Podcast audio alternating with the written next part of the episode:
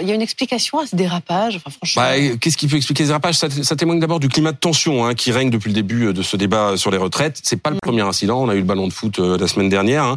Alors certains diront que ça a toujours existé à l'Assemblée. C'est vrai.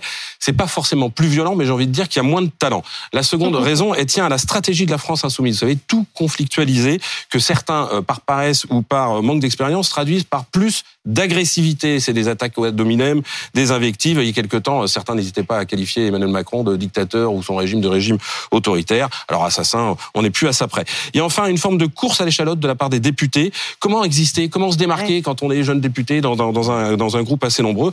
Autrefois, on se pointait le jour de la question, euh, euh des, de, le jour des questions au gouvernement à l'Assemblée. Euh, on posait sa petite question au ministre devant les caméras, puis c'était fait. Aujourd'hui, avec les réseaux sociaux, ben, la médiatisation, c'est tout le temps, et certains cherchent la séquence qui fera le buzz. Aurélien Saint-Toul, le même, hein, qui affectionne, semble-t-il, les métaphores meurtrières, euh, avait traité la semaine dernière Olivier Dussopt d'exécuteur. Alors exécuteur des bases œuvres, mais exécuteur quand même. Visiblement, ça n'avait pas suffi. Donc, on manque d'un cran pour exister. Bon, pour être tout à fait juste, il s'est quand même euh, excusé et bien excusé. Oui, alors il a présenté ses excuses, c'est vrai, euh, publiques et personnelles euh, au ministre, qui d'ailleurs n'a pas forcément accepté les excuses personnelles. Hein. Mm. Il va écoper d'une sanction financière, hein, un quart de son indemnité de député, puis peut-être même d'une sanction plus lourde, Aurélien Saint-Toul.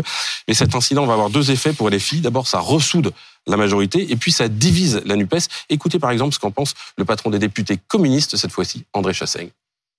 Je tiens à dire à quel point nous sommes choqués par les propos qui ont été tenus, et j'ajouterai, le débat démocratique, c'est un échange d'idées, c'est pas un échange d'insultes. Après ça, j'ai vénérable André. Exactement. Après cet incident, la première ministre a demandé la fin des invectives et puis, si possible, la fin des amendements. Et la Nupes a fini par s'exécuter en retirant 1000 amendements. On le voit, la France insoumise est désormais sur la défensive. Voilà. Et les enfants, ce que vous voyez à l'Assemblée nationale, ils ne veulent pas le reproduire dans la hmm. cour de récréation, d'accord? Merci Mathieu.